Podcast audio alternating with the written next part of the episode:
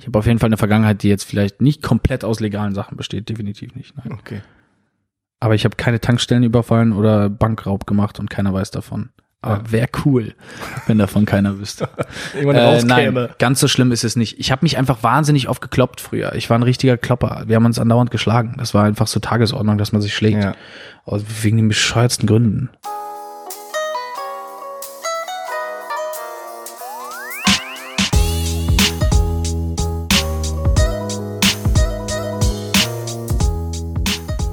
Bevor wir gleich zu der Folge mit Emilio kommen, noch kurz der Hinweis. Diese halbe Kartoffel-Sport-Episode wird präsentiert und unterstützt von Integration durch Sport. Das Bundesprogramm wird vom Bundesinnenministerium und vom Bundesamt für Migration und Flüchtlinge gefördert.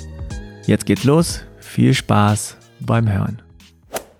Herzlich willkommen zu einer neuen Folge von Halbe Kartoffel. Mein Name ist Frank. Wir sitzen hier bei ja, tropischen Temperaturen, kann man sagen, im Jive Records Büro in Berlin. Und mir gegenüber im äh, lässigen Schneidersitz sitzt Emilio. Emilio, hallo. Hi. Ich habe jetzt mal nur den äh, Vornamen genannt, weil die Namensgeschichte bei dir so ein bisschen complicated ist, sage ich mal. Aber da kommen wir gleich drauf. Oder? Ich sag mal noch nichts. Und zwar, bevor es losgeht, ist es ja immer so, dass ich die Passkontrolle mache. Mhm.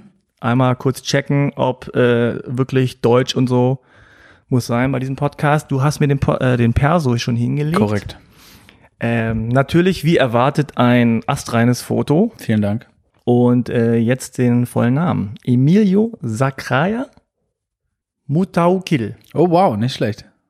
Nicht schlecht. Ja, so annähernd. Es war, es war, es war nicht falsch ausgesprochen. Sagen Aber so. auch nicht richtig. Es war nicht gut ausgesprochen. Ach so. Es war nicht falsch ausgesprochen. Okay, sag du mal. Äh, Mutawakil. Okay, so ein bisschen schneller. Ja, halt einfach ein bisschen flüssiger. So ein bisschen, als wäre es mein Name und ich wüsste halt einfach, wie man den ausspricht. So. Okay, naja. Also, du bist geboren am 29.06.96. Korrekt. 96 habe ich Abitur gemacht. Nur mal so. Geil. Wie lief das? Ja, eigentlich hätte ich 95 machen sollen. Aha. So lief das. Also, Aber ja, gut. lief eigentlich ganz okay. Also so mittelmäßig. Du bist in Berlin geboren. Korrekt. Du hast braune Augen. Du bist 1,82 Meter. Das ist die größte Lüge der Welt. Okay. Ich saß in diesem Büro und sie hat mich gefragt, wie groß ich bin und ich habe einfach rausgehauen, 1,82. Ich wäre gerne 1,82. Ich bin 1,80. Genau. Das ist ähm, wieder zurück. Danke. Darf Das man sowas überhaupt sagen? Ist das jetzt Ja, klar. Ist das illegal, was ich gemacht habe? Nee, ist nicht egal. Nee, ne, ich wollte gerade sagen, ungefähr, ich würde sagen, 95 Prozent meiner Gäste Sagen, dass sie größer sind. äh, sagen, dass sie größer sind oder gehen was anderes sein. Manche wollen auch kleiner sein, je nachdem, aber die Echt? meisten wollen größer sein. Okay. Also im Grunde müsste da stehen Wunschgröße. Wunschgröße, ja. Ja, bei mir steht auch 1,80, obwohl ich 1,78 bin. Klingt halt irgendwie cooler, Nice. 1,80. Immer diese zwei Zentimeter, das sind so die sporadischen, die machen alles besser, immer. Genau. Aber ich habe auch schon äh, eine Zuschrift bekommen von jemandem, der, glaube ich, beim Zoll arbeitet. Der sagt so, oh, oh, oh, da muss man aufpassen. Gut, zwei Zentimeter ist, glaube ich, so Okay. mit Schuhen, ohne Schuhe. Aber du darfst jetzt nicht angeben, 1,95 Meter und dann sagen die, Moment mal, du bist nicht Emilio Sacraia Muatokil. Ach so rum. ich du? könnte mir aber vorstellen, dass du, wenn du beim Bürgeramt sitzt und das einfach sagst, dass die das auch einfach aufschreibt. Ja, so war's ja auch. Auch wenn es absolut Ach so, unsinnig ist. so 1,50 Meter. weil die dann nicht hinguckt, weil die einfach, die macht da ihr Ding und dann Okay. ist auch irgendwie gemein, dass ich jetzt gleich sage sie, aber ich meinte jetzt einfach nur höflich. Ich bin ja, ich sieht's ja Leute immer deswegen. Okay. okay, Passkontrolle würde ich sagen, gerade so. Hab ich überstanden, oder? Meter 82. Nee, hast du bestanden. Und jetzt kommt noch, jetzt muss ich kurz überlegen, was jetzt zuerst kommt. Weil es ja eine Sportfolge ist, kommt jetzt der Mitgliedsausweis. Oh, was ist das denn? Ja, das ist so eine Spezialrubrik für die Sportfolge. Und zwar, äh, weil es ja hier auch unter anderem um Sport geht, würde ich gerne von dir drei Fragen beantwortet Ja. wissen. Und zwar Nummer eins, wie hieß dein erster Sportverein? Ich weiß nicht, wie mein erster Sportverein. Der erste, an den ich mich erinnern kann, äh, war das Mewis Dojo. Okay, Dojo, also Karate oder? Korrekt. Okay. Erste sportliche Liebe war dann? Leichtathletik. Leichtathletik. Ja, ich habe davor noch Sport gemacht. Ich Ja. weiß nur nicht, wie der Verein hieß. Ah, okay. Und eher so äh, laufen, springen? Laufen, laufen, laufen, laufen. Schn äh, kurz oder, oder lang? Kurz. Egal. Egal. Hm. Na komm. Ich war ein krasse, ich war wirklich krass, krasser. Leichtathlet. Ich war richtig, richtig krass. Also wir reden jetzt von ich Usain Bolt Status. bis ich zwölf war. Alles von 400 Meter bis 1000 Meter. Und 100 Meter? Also welche 100 Meter? Ich weiß es nicht mehr, aber ich war wahnsinnig schnell. Okay. Glaube ich dir jetzt einfach mal Ich so. weiß es einfach nicht mehr. Ich kann mich daran einfach nicht erinnern. Es gibt so Sachen, an die ich mich einfach nicht erinnern kann, damit ich in so Interviewsituationen wie jetzt einfach leider nicht weiß, wie viel es genau war. Aber sagen kann, es war echt Das war sauschnell. okay, du hast ja einige Sportarten gemacht, da kommen wir dann drauf. Oder nenn mal so ein paar, die du gemacht hast. Dann Das nach. Leichtathletik. Also Leichtathletik sehr lange. Ich habe Karate gemacht, ich habe äh, Capoeira gemacht, ich habe Parkour gemacht, ich habe ähm, American Football habe ich lange gespielt. Ich habe, äh, ich war schwimmen. Ich habe ähm, irgendwas vergessen. Kung Fu habe ich gemacht. Ich habe ähm, Eiskunstlauf gemacht. Ähm, Eiskunstlauf. Eiskunstlauf. Jetzt aber nicht jetzt mal so einmal gewesen und einmal so gedreht, sondern so richtig mit Trainer im und. Verein und alles, ja. Okay. Ich weiß auch gar nicht mehr, wie das genau war. Ich glaube, ich war in einer Halle und habe Leute einfach Eiskunstlauf machen gesehen und dachte so, das sieht echt cool aus. Ich will das auch können. Wie alt und warst so war da? das mit je, mit allem, was ich gemacht habe. Ja. Da war ich, glaube ich, als ich Eiskunst, da war ich vielleicht 14 oder 15. Ah, okay. Wow. Aber das war immer so. Deswegen auch Parkour, Karate. Das waren immer so. Ich hatte immer so bestimmte Sachen gesehen und dann dachte ich, boah, das sieht voll cool aus. Das will ich auch können. Und dann habe ich aber auch jede Sportart immer nur so lange gemacht, bis ich das konnte, was Du cool ich cool fandst. fand und wo ich dachte, okay, jetzt kann ich es, jetzt ist auch irgendwie langweilig, jetzt brauche ich was Neues. Ja, aber immerhin. Das schafft ja auch nicht jeder. Ja. Also du bist quasi ein Bewegungsfan. Ja. Äh, klingt irgendwie komisch, aber das klingt- vielleicht. Ich sage okay. äh, doch würde ich, ich bin ein, Bewe ich bin ein Bewegung. Nee, aber ich kann das ja nachvollziehen. Ich habe ja zum Beispiel Sport studiert Okay. und ich kann es nachvollziehen, dass man so die Faszination verschiedener Sportarten irgendwie auch erkennt. Selbst Eiskunstlaufen habe ich früher tatsächlich als, als kleiner Jünger, Junge, Jünger, äh, Okay. als Eiskunstlauf-Jünger, äh, habe ich das gerne geguckt, Mhm. weil ich es irgendwie faszinierend fand. Das Diese, sieht einfach sehr, sehr schön aus Ja. und sehr ästhetisch. genau. Also mir hat's richtig Spaß gemacht. Ich hätte aber schon, also wenn ich es mir aussuchen dürfte, ich hätte viel lieber, ich meine, die Eigenschaft war cool, jetzt habe ich ganz viele Sachen gelernt, aber ich hätte es schon irgendwie cooler gefunden, wenn ich so eine Sache richtig krass bis zum Ende durchgezogen hätte. Und das war halt einfach das Schwierige, weil ich immer ganz schnell dann von irgendeiner Sportart wieder gelangweilt war und wieder was anderes machen wollte.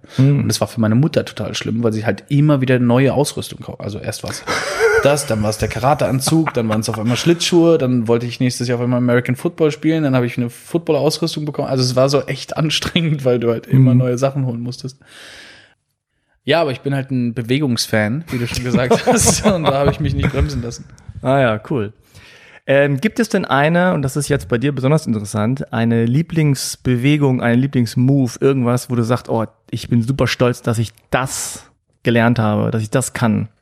Boah, wahrscheinlich alles, was in Richtung Tricking und Parkour dann ging. Also die ganzen Salti, Radwenden, Schraubengeschichten, das waren so. Das kannst du alles. ja. So vom Hochhaus Auch, ins Schwimmbad oder so. auch vom Boden auf dem Boden tatsächlich. Wow.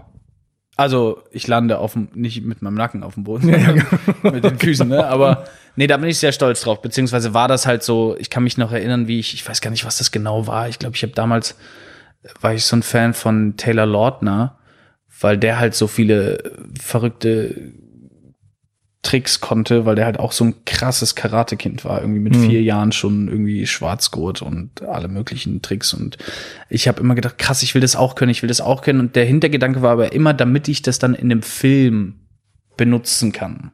Ach so, du warst schon so Ich war immer früh. riesen Jackie Chan und Ja. Co-Fan und war so, okay, ich muss jetzt dieses, diesen Kampfsport kombinieren mit Tricking und Parkour, damit ich in der Lage bin, so verrückte Mm. Sachen zu machen.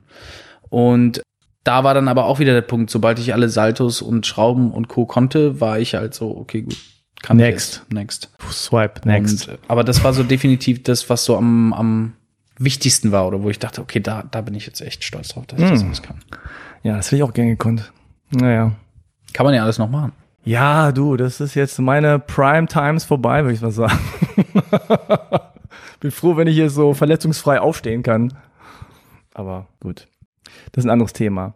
Dann hast du es fast geschafft. Jetzt kommt der Klischee-Check. Äh, einfach sieben Thesen, die mir zu dir und deiner Herkunft und so weiter eingefallen äh, sind. Ach so, was ich noch vorher fragen muss, ist Ja. die obligatorische Frage, woher kommst du denn eigentlich? Die habe ich jetzt hier auf meinem Zettel vergessen. Also eigentlich meinst du jetzt, woher meine Eltern kommen? Ja, ja, das ist immer die Frage, die man so bekommt. Ähm, das ist diese typische, also aber ja, aber wo kommst du denn jetzt her? Naja, aus Berlin. Ja, aber also ich meine, Immer diese wirklich, Handbewegung, wo ne? kommst So, du wirklich Ja, her? weiter, weiter. also meine Mutter ist Marokkanerin. Ganze. Und mein Vater ist äh, Serbe. ja. Ja. Du guckst mich so an mit so einem Ja, macht doch Sinn, oder? Ausrufzeichen. ähm, genau. Jetzt kommt der Klischee-Check, sieben Thesen. Du sagst einfach nur ja oder nein. Triffst Okay, du, cool. triffst nicht zu. Kannst natürlich auch ein paar Sätze dazu sagen, wenn du magst. Nummer eins, die Leute halten dich oft für einen Latino. Ja. Vor allem wegen dem Namen. Ja, es ist so die Mischung aus Name und auch wie ich, ich sehe jetzt einfach nicht wie der typische Araber aus oder wie der typische Serbe. Deswegen ist es, passiert schon oft, Ja. dass man denkt, ich wäre Spanier oder Portugiese, sowas in die Hm. Richtung. Okay. Und dann noch der Name. Obwohl der ja eigentlich italienisch ist.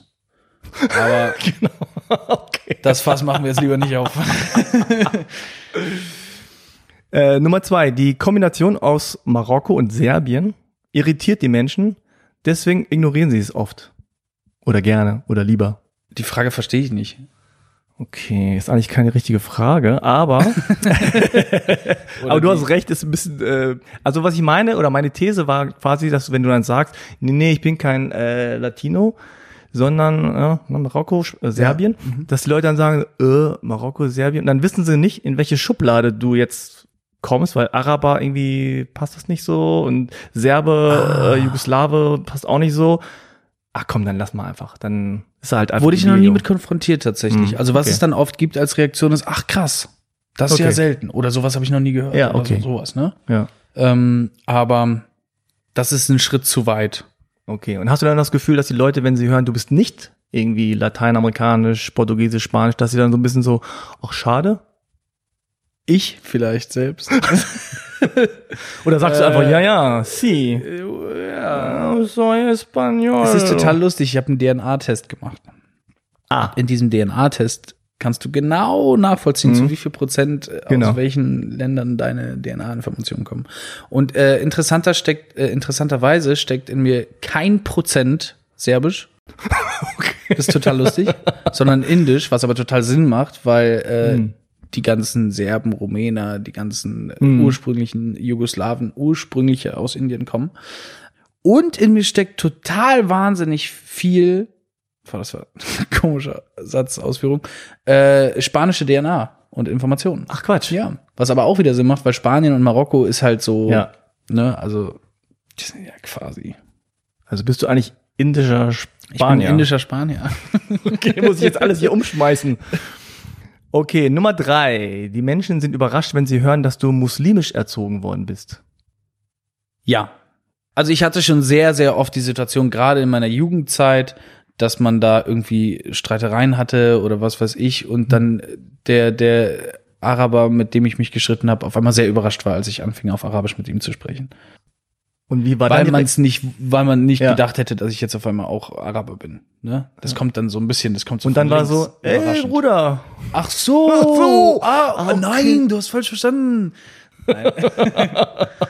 Aber also doch, ich würde schon sagen, dass die Überraschung hier und dort schon vorkam. Ah, Okay, würdest du dich denn eigentlich noch als Muslim bezeichnen oder bist du noch irgendwie religiös, muslimisch? Ja, doch schon. Aber ich bin einfach nicht, ich bin nicht konservativ und ich bin einfach weltoffen und ich, ich bin der festen Überzeugung, dass egal welche Religion, wenn es wirklich einen Gott gibt, dann ist dem das egal, ob du Schwein isst oder nicht Schwein isst. Ich glaube, dem, da geht es um ganz andere Sachen und Werte und wie du mit deinen Mitmenschen umgehst und ähm, ja, ich habe immer das Gefühl, ich habe so meine eigene kleine Religion, weil ich mir das alles so selbst so ein bisschen in meinem Kopf zusammenbastel. Weil ich einfach, ich halte nichts davon zu sagen, es gibt dieses eine und genau so ist es dann auch. Weil Ja. das macht keinen Sinn für mich. Das ist einfach Quatsch. Weil warum gibt's denn dann auch eine Tora und warum gibt's denn dann auch eine Bibel und warum gibt's dann auch so was weiß ich, wie viele Sachen noch? Ich glaube, der Ursprung ist der gleiche und dann hat sich jeder da irgendwie sein eigenes Zeug zusammen ausgemalt und deswegen, ich glaube nicht an dieses Absolute, das ist, das stimmt und das nicht. Ja, im Grunde sind das alles Interpretationen. Komplett. Aber ich wurde muslimisch erzogen, das heißt, sitze ich im Flugzeug und das Flugzeug fängt an zu wackeln, fange ich an auf Arabisch zu beten. Das ist halt einfach so. Und dann, So, also und die Leute nehmen die denken sie so, oh, Oh no, was passiert jetzt? falscher Platz hier. Nee, das mache ich natürlich leise und in meinem Kopf, das kriegt dann keiner mit. Nummer vier, du wirst oft unterschätzt, weil die Menschen dich für einen, in Anführungszeichen, Schönling halten. Äh, ja, wahrscheinlich schon.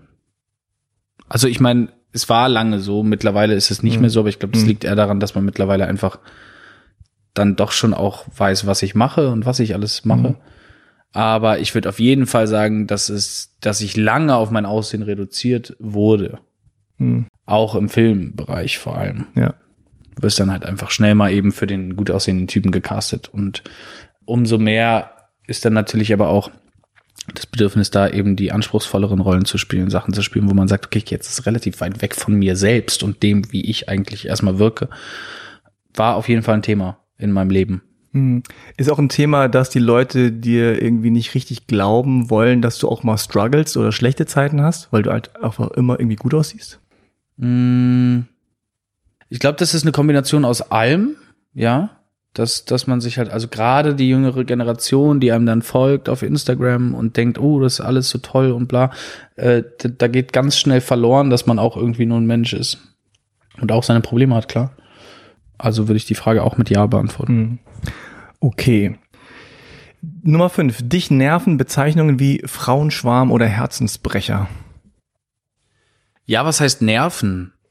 Ich meine, womit ich zumindest oft konfrontiert wurde, ist halt dieses Thema, dass ich halt irgendwie so ein Playboy wäre oder was auch immer. Und das ist lustigerweise, ich bin voll der Beziehungsmensch. Es ist einfach wahnsinnig schwierig, jemanden zu finden, mit dem man dann irgendwie eine Beziehung eingeht. Aber, aber ich würde schon sagen, dass es, also gerade zur, zur Bibi und Tina Zeit, dass das so gerade anfing, so dieses ganze Teenie-Schwarm-Thema ging mir schon ein bisschen auf den Sack. Erst so ganz cool und dann nach einer Weile so, oh. Ja, weil es halt dann irgendwie nur das war. Ja. Ich meine, es ist, ja, ist ja nett und schön, dass Leute sagen, sie finden mich äh, attraktiv, aber irgendwie, da ist schon auch dann noch ein bisschen ein paar andere Sachen auch. Ja, auf jeden Fall. Nummer sechs. Du wolltest es früher allen recht machen. Ja, ich bin grundsätzlich ein Mensch, der, oder war grundsätzlich ein Mensch, der, der immer einfach allen gefallen hat, wollte. Hm. Und deshalb war ich wie so ein Chamäleon. Ne? Also ich habe mich mit Hm. meinen Lehrern anders unterhalten oder verhalten als mit meinen Jungs auf der Straße, als mit den Leuten am Set. Es gab so ganz viele verschiedene Emilios. Hauptsache immer reinpassen. Hm. Also ja. Nummer sieben. Ohne Sport wärst du auf die schiefe Bahn geraten, beziehungsweise vielleicht noch mehr auf die schiefe Bahn geraten, falls du auf die schiefe Bahn geraten bist. Okay. Okay, warte, lass mich noch mal rekapitulieren. Das muss ich ganz Was kurz. will er jetzt wissen eigentlich? Hundertprozentig. Es gab bei mir eine Zeit, da war Sport und gerade Karate wirklich so krass Thema, dass ich, ähm, ich war nur in der, im Dojo. So. Schule, bin direkt nach der Schule zum Dojo gefahren und da war ich bis 21 Uhr und dann war ich um 21.30 Uhr zu Hause und war im Bett und das ging einfach ewig so. Ich kann mich noch daran erinnern, es gab Zeiten, da bin ich, ich war dann selber auch Trainer. Es gab Zeiten, da habe ich irgendwie Mist gebaut in der Schule und meine Mutter hat gesagt, du darfst nicht zum Sport. Und sie hat meinen Trainer angerufen und hat gesagt, ich darf nicht kommen. Wenn ich komme, soll er mich rausschmeißen. Ich habe geheult. Ich saß zu Hause und habe geheult. Das war das Schlimmste, was du machen konntest. Und ähm, ich kann jetzt nicht sagen, was passiert wäre, aber was ich auf jeden Fall sagen kann, ist, wäre ich nicht im Dojo gewesen, wo wäre ich halt dann gewesen in Ja. der Zeit? Also höchstwahrscheinlich draußen mit Freunden. Und da ist die Wahrscheinlichkeit, dass man Mist baut, halt einfach wesentlich höher. Also gehe ich mal ganz stark davon aus, dass es schon so ist. Hm. Ich hätte einfach mehr Zeit gehabt, Mist zu Ja. bauen. Ist nie so, dass ich keinen Mist gebaut habe. Ja. Aber ich hätte noch mehr Zeit dafür gehabt. Genau, also ähm, Sport hilft auf jeden Fall, nicht auf die schiefe Bahn zu geraten. Alles klar. Dann haben wir jetzt so die bürokratischen Dinge erstmal abgefrühstückt und jetzt sprechen wir mal ein bisschen offener. äh, ich fange immer gerne an bei äh, sozusagen dem Ursprung, also Mhm. tatsächlich ne, bei den Eltern. Äh, weißt du, wie deine Eltern dich kennengelernt haben? Mich kennengelernt haben. Nein, wie Was? wie haben die eigentlich, wie sind die eigentlich mit dir im Büro? Ey, wir waren so im Café, ich bin da so reingekommen. Und dann dachte ich, das ist mein Sohn. Nein, ich meine jetzt, also wie haben die sich kennengelernt? Ähm, Haben die sich in Deutschland kennengelernt? Die haben sich auf jeden Fall in Deutschland kennengelernt. Ich weiß leider nicht, wie sie sich kennengelernt haben. Ich hatte gestern ein ganz langes Gespräch mit meiner Mutter über andere Themen. Das hat aber nichts damit zu tun, wie sie sich kennengelernt haben, sondern eher, wie sie sich dann wieder entkennengelernt haben. Ähm, nee, ich weiß es leider nicht genau. Okay. Ich weiß nur, dass meine Mutter noch sehr jung war, mein Papa war auch sehr jung und ähm, dann haben die sich kennengelernt und haben sich obviously erstmal gut verstanden. Ja. Ne? Dann kam ich und dann war es auch schon wieder vorbei. Ah, okay.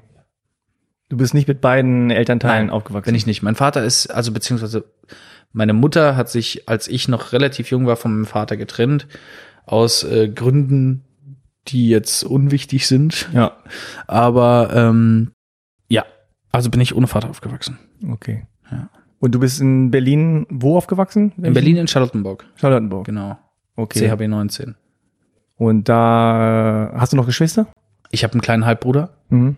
und ich habe noch zwei, drei ältere Geschwister und zwei jüngere Geschwister vom Papa. Ah, okay. Genau. Und mit deinem Papa warst du aber auch noch in Kontakt? Dann Ich habe noch Zeit? Kontakt zu meinem Papa, aber es ist halt einfach am Ende des Tages ein fremder Mensch für mich, weil man Mhm. da halt einfach nie, es ist halt nicht das gleiche wie in einer intakten Familie, wo, wo man zusammen lebt, wo man zusammen aufsteht, zusammen frühstückt, zusammen am Wochenende Zeit verbringt. Das gab's halt einfach nicht, sondern es gab halt nur meine Mom, meinen kleinen Bruder und mich. Und das ist auch völlig in Ordnung so, weil sonst wäre ich jetzt auch nicht die Person, die ich jetzt bin. Aber da war jetzt nie mehr Kontakt als das, was sein musste, so blöd wie das jetzt klingt, ne? So dieses, okay, man sieht sich jetzt einmal, damit man sich halt mal gesehen hat und dann war es das auch schon wieder. Hat er in Berlin gewohnt oder wohnt er in Berlin? ja. Ah ja, okay. Also er war nie sozusagen ganz weg aus deinem Leben, sondern er war halt da nur nicht vor Ort. Ja. Das war wie eine Rechenaufgabe. Ich musste muss die Hitze rechnen. sein. Ernie da plus minus, er da. Genau. Dann ich noch da. Schachtel, Komma, Äh, ja. Du hast einfach nur so, ja, Ja. meinetwegen. Wenn du das so sagen möchtest, möchte ich da nicht widersprechen. Nein, also ich meine, er, also er war, es war nicht so, dass er einfach weg war und du wusstest nicht, wo er ist, wie er aussieht ähm, und du hast gar keine Nein, Beziehung. ich weiß, wie er aussieht. Ich Ja. hab, ich weiß, wie er klingt. Wir haben Zeit miteinander verbracht. Aber für, für mich ist es am Ende des Tages ein fremder Mensch, weil Hm. ich nicht weiß, äh, wie er drauf ist, wenn er gestresst ist. Ich weiß nicht, wie er drauf ist, wenn er glücklich ist. Ich weiß nicht, wie er ist. Er halt einfach. Ich kenne ihn nur im Rahmen dieses. Man trifft sich, man geht zusammen was essen für ein, zwei Stunden und das war's. Und da würde ich halt einfach nicht behaupten, dass man Menschen dann kennt, egal ob es jetzt Papa oder einfach nur irgendeine Person ist. Ja. Und gab es eine Zeit in deinem Leben, wo dich das belastet hat oder war das halt einfach so, äh, so ist es halt?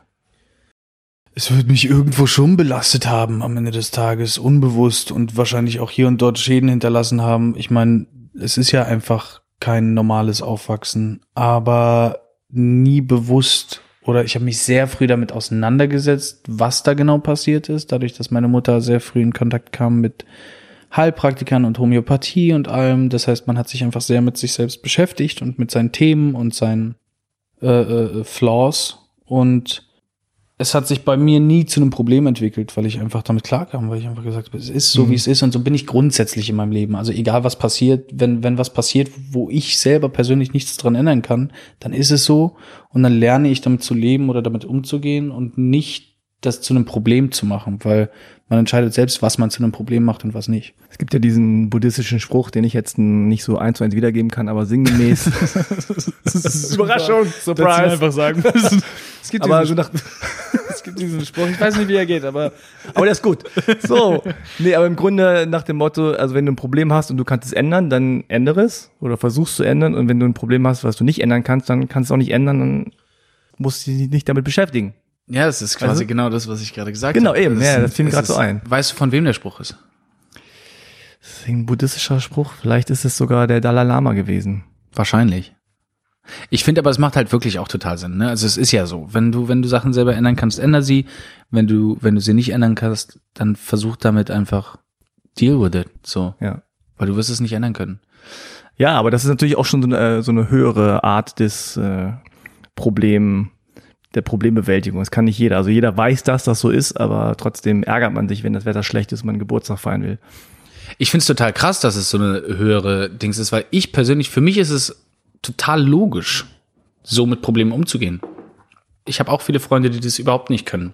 Und ich kann dann auch, ich kann ja überhaupt nicht damit umgehen, wenn, wenn Leute um mich herum Probleme haben. Ich bin wirklich so ein, ich bin Ah. ganz schlecht. Ich bin so richtig, Ey, Kopf hoch. Bye. Positiv denken. Ich bin, Ja. also wirklich, weil ich einfach nicht weiß, was man sagen soll, weil ich mir persönlich denke, ey, pass auf, ist halt scheiße, aber was willst du machen? Es ist so, so deal with it. Weißt du, so beschäftige dich doch nicht damit, dass es scheiße ist, sondern beschäftige dich damit, wie, wie machst du weiter? Was machst du als nächstes? Ja. Deswegen bin ich ganz schlecht in, in äh, so. Ich stell mir gerade vor, die Leute rufen mal die an, halbe Stunde. Es ist wirklich Laber nicht voll, du, deal with it. Ey, Tschüss. positiv denken. Es geht weiter. Wirklich so ein Running Gag mit meinem besten Freund. So immer, egal was ist, dann lachen wir immer einfach nur. Und er sagt, ja, ja, ich weiß, ich positiv denken und so, ne, Kopf hoch. Ja, aber es ist also, ich finde es auch, auch erstaunlich, wenn man das, wenn man das kann. Ja. Und ich glaube, jetzt ja, so mh, psychologisch gesehen sozusagen, wenn ich jetzt sehe, wie du die, wie, wie du Sportarten angegangen bist, sehr pragmatisch, ja, auch einerseits irgendwie ja emotional, ne, also so dieses so, oh, das will ich machen, aber auch dann, wenn du keinen Bock mehr hast, dann auch abhaken und nicht so dieses Gefühl haben, oh, ich müsste noch, ich könnte noch, sollte ich vielleicht, sondern einfach auch auf dein Bauchgefühl. Also du erscheinst mir als jemand, der sehr stark äh, sozusagen auf sein Bauchgefühl hören kann und sagen kann so, nö, war eine schöne Zeit, abhaken, weiter geht's. Ähm, das ist schon etwas, was ja vielleicht natürlich irgendwie auch aus deiner Geschichte herauskommt. Also ich weiß nicht, ob jetzt zum Beispiel mit deiner, das Leben mit deiner Mutter, ähm, wie alt ist dein jüngerer Bruder? Der wird jetzt 16. Okay, also acht Jahre jünger. Ja. Der, der Vater deines Bruders, war der sozusagen dann da? Oder ist sie alleine gewesen? Der war, der war auch weg. Okay. Also wir waren wirklich zu dritt. ja. ja. Weil das ist ja nicht einfach, ne? Als äh, Mutter von zwei Kindern, Überhaupt nicht, ne? mit so einem Altersunterschied auch noch. Vor allem, wenn man sich ein Zimmer teilen muss. Du und dein Bruder? Ja, ganz schlimm. Ganz schlimm. Na, weil wenn wir Hast zwei, drei Jahre auseinander wäre okay, aber acht Jahre ist halt schon, pff, du willst mit 16 keine Benjamin Blümchen Kassetten hören beim Einschlafen, hast keinen Bock drauf. Das macht nicht so viel Spaß. Ja, das kommt aber wieder, wenn du mal vielleicht Vater sein wirst. Ich höre Ja. jetzt auch diese ganzen Bibi Blocksberg. Und Aber dann machst du es ja bewusst Blümchen und entscheidest dich dafür. Weil du Ja? sagst, hey. Echt? Ist das so? so. Nein, du, ja, du entscheidest dich für die Vaterschaft, vielleicht idealerweise, aber du entscheidest dich nicht Du bist für halt die ready. So, dann sagst du, okay, das ist jetzt so. Töre. Aber als 16-Jähriger bist du so, nein, Aus jetzt! ich will das nicht hören. Ich will Wu-Tang Clan hören. Ja. Oder was auch immer. ja, also was ich sagen will, ist einfach, dass natürlich dann äh, das Leben vielleicht, womöglich, kannst du mir ja gleich ja sagen, sehr geprägt ist, auch von so Auf und Abs, ja, und nicht von so einer stabilen, so familiären Situation vielleicht, wo man sagt, so, das ist alles gesettelt, das ist alles safe hier und oder hast du dann das mitgekriegt, dass deine Mutter irgendwie struggelt oder hat sie überhaupt gestruggelt? Weiß ich ja nicht, das ist jetzt nur so eine Annahme von mir. Wir haben schon hart gestruggelt. Hm. Wir haben schon hart gestruggelt. Das Leben war, auch meine Jugend grundsätzlich war nicht leicht, weil ich bin auch in einer Gegend aufgewachsen, wo einfach viele, viele sehr wohlhabende Menschen waren. Hm. Und das ist ja auch immer so ein Thema, ne? Wenn du dann irgendwie nur Freunde um dich rum hast, die alle easy einfach da mal ihr Geld dabei haben, um was essen zu gehen oder was weiß ich. Das macht auf jeden Fall was mit einem. So. Und das einzige, was ich halt in der Zeit hatte, war diesen Traum vom, vom Filme machen und Musik machen und, und äh, damit. Und den hatte schon früh, ja? Ja, sehr, sehr früh. Wie gesagt, mit vier Jahren, fünf Jahren. Und wie kam das? Durch Filme. Durch Filme gucken. Ich gucke einfach wahnsinnig gerne Filme, immer noch. Und mich, mich faszinieren Filme einfach. Ich bin ein Mensch, der sehr, sehr viel Fantasie hat und deswegen konnte ich mich schon immer einfach, wenn ich mir einen Film angucke, total in diese Welt hineinversetzen und war schon immer so, ich will das auch. Ich möchte auch gern, ich möchte auch gern was kreieren, was jemanden wie mich damals vor der Glotze oder vor einer Kinoleinwand so krass fasziniert, dass er in diese Welt eintauchen kann, nur weil ich das so gut spiele oder verkörper. Beziehungsweise weil das gesamte Projekt, was wir hier als Team auf die Beine gestellt haben, Kamera, Schnitt und Co., dafür sorgt, dass jemand sich da so rein hineingeben kann. Und das war für mich das Einzige, was ich hatte. Und das war auch das Einzige, womit ich mein Leben lang konfrontiert war, dass halt einfach alle um mich rum dachten, ich habe nicht mehr alle Latten am Zaun. Ja, du möchtest jetzt Ja. Schauspieler werden, Superstar, ja. Super, genau. mach mal. Ja, ja. Ich glaube an dich. Ja, ja, toll. Oh, cool, du bist in der Schulband. Wow. Aber wie kam das? Also gab es einen Film oder irgendein Erlebnis, wo du sagst, wow, das will ich machen? Oder hat sich das einfach so im Laufe der Zeit so in, entwickelt? Aber mit vier guckst du ja nicht unbedingt super viele Filme, außer man Das ist einfach Filme. in mir drin. Ich glaub, also ich schwör's dir, ich glaube da wirklich ganz fest dran, dass es einfach, man hat was in sich drin und das ist das, das ist die Bestimmung von einem. Und aus irgendeinem Grund, aus welchem auch immer, vielleicht weil ich einfach, mein Papa hat mich mal, als ich ganz klein war, hochgeworfen und nicht geschafft aufzufangen. Ich bin mit meinem Kopf auf den Boden gefallen. Vielleicht okay. war das der Moment, wo das auf einmal in mir released wurde. So bam, off, ey, ich werde Dann so, Moment. da kam so ein Licht. Ja, da war so, oh mein Gott, ich sehe es. Da, ich, auf der Bühne, ich krieg einen Oscar. Ich weiß es nicht, irgendwie sowas. Aber es war für mich, ich kann mich nicht dran erinnern, ja. woher es kam. Es war einfach immer da. Es gab für mich nie was anderes oder eine andere ah. Idee oder irgend, es war einfach, das war einfach so. Aber trotzdem hast du ja viel Sport gemacht und bist jetzt Korrekt. nicht sofort mit vier oder? Weiß ich nicht, in die Theaterschule? Nein, überhaupt gar nicht. Ja. Ich habe früh angefangen, ich habe mit acht, neun Jahren angefangen, vor der Kamera zu stehen, aber halt für, für Furz.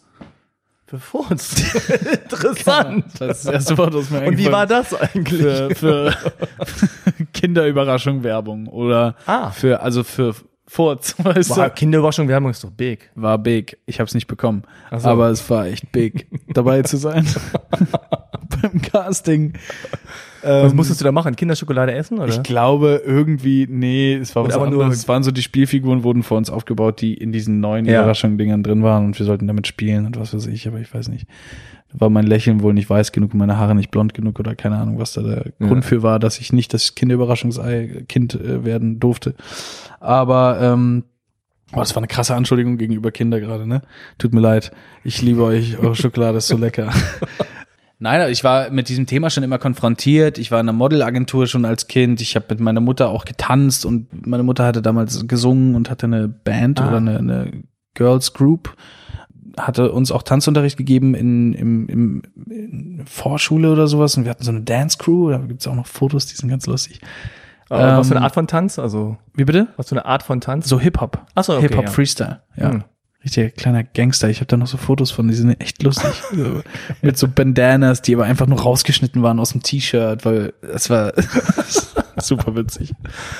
Ach, okay, also du bist einfach oh, tatsächlich auch in so einem Umfeld aufgewachsen, was kreativ war, wo es mit Musik und Tanz und dann, ja, also Bühne. Ich hatte einfach das große Glück, dass meine Mutter voll mein Vibe verstanden hat und okay. halt einfach voll dann noch mehr Benzin reingeschüttet hm. hat. Ich meine, meine Mutter ist ja selbst mittlerweile, wird bald 50, ist mittlerweile, also muss man mal auch irgendwie sagen, kommt aus, dem, aus den Slums von Marokko kommt nach Deutschland, zieht hier zwei Kinder groß und schafft es auch noch, dass es diesen Kindern wahnsinnig gut geht und ist jetzt selbst mittlerweile irgendwie Homöopathin, Heilpraktikerin und wollte selber schon immer Film und Musik auch machen und hm. spielt dann auch selber jetzt mittlerweile in Filmen mit. Also so, echt? Ja. es ist es ist total crazy und vielleicht ist es auch auf einer spirituellen Art und Weise einfach diese Energie, die so in mir dann weitergeflossen ist, da hinzuwollen. Mhm. Und bei mir war es dann halt einfach gegeben oder die Steine lagen so, dass es bei mir halt das volle Potenzial dann ausnutzen kann. Und dein Bruder ist doch auch Schauspieler? Mein, mein, kleiner Bruder spielt auch. Hat mehr als ich eigentlich. Der hat früher angefangen als ich und schon krassere Sachen gedreht 16 hat. ist der? Der ist 16, ja. Wahnsinn. Der ist natürlich automatisch, ich glaube, das war der Bushido-Film damals. Und dann war ich da im Office und es hieß, wir drehen. Dann suchten sie jetzt aber noch die kleinere Version von Bushido. Und dann habe ich gesagt, na, ich habe einen kleinen Bruder. Ah, und dann war mein ah. kleiner Bruder mit im, im, im Dings und dann war es für ihn quasi auch schon. Und da war er dann so, Weg wie, wie alt war der da dann? Der war da drei, drei glaube ich. Okay. Kann nicht jeder behaupten, mit drei schon Bushido gespielt zu haben? das kann wirklich nur einer. und zwar er. Wahnsinn. Ähm, ja, aber interessant, also dass du eher in so einem kreativen Umfeld aufgewachsen bist, dass deine Mutter sozusagen das auch gefördert hat, weil das ist ja dann manchmal auch so, dieses, nee, ach so Hirngespinste und naja, will ja jeder berühmt sein und muss was ordentliches machen und Schule und hehe. Also wie lief's dann in der Schule? Also fanden die anderen das cool oder war das eher so im Geheimen oder wie lief das? In der Grundschule war ich ein totaler Freak. Also in der Grundschule war ich wirklich derjenige, der, ich hatte immer sehr lange Haare. Ich sah ah. eigentlich aus wie Mowgli oder ah. Tarzan. Ah. Okay. Oder beides gemischt in einem marokkanischen Serben. Und ich war wirklich der Dude, der in den Hofpausen alleine im Sandkasten gegen unsichtbare Power Ranger gekämpft hat. Aber ich glaube, es ist normal, ne? Jedes Kind hat ja so seine. Das ist ja, ist normal. Also, ja, ja, ist klar. Ist voll normal. Ich habe das auch gemacht. Ich mache das eigentlich immer noch. Nee, da war ich in der Grundschule, war ich echt ein, ein kleiner Freak und dann kam ich in die Oberschule und da war ich dann, äh, da war ich dann die ersten zwei Jahre krasser Nerd. Keine Ahnung, wo das auf einmal herkam. Wie so Mathe-Nerd oder Ja, so einfach Schulnerd tatsächlich. Schulnerd? Also, Streber dir kann man mein, sagen. Also mein siebte und achte Klasse Zeugnis ist echt gut. Hä? Ich weiß nicht, was dann passiert ist. Also, ich weiß, was dann passiert ist, aber ich mache einen Spannungsbogen, weißt du, um da Okay. jetzt gleich hinzukommen. Oh, was ist denn da passiert, Ähm? Naja, dadurch, dass ich ein äh, sogenannter Nerd war, wurde ich ganz schön gemobbt. Oh, Oh nein. erzähl mir mehr.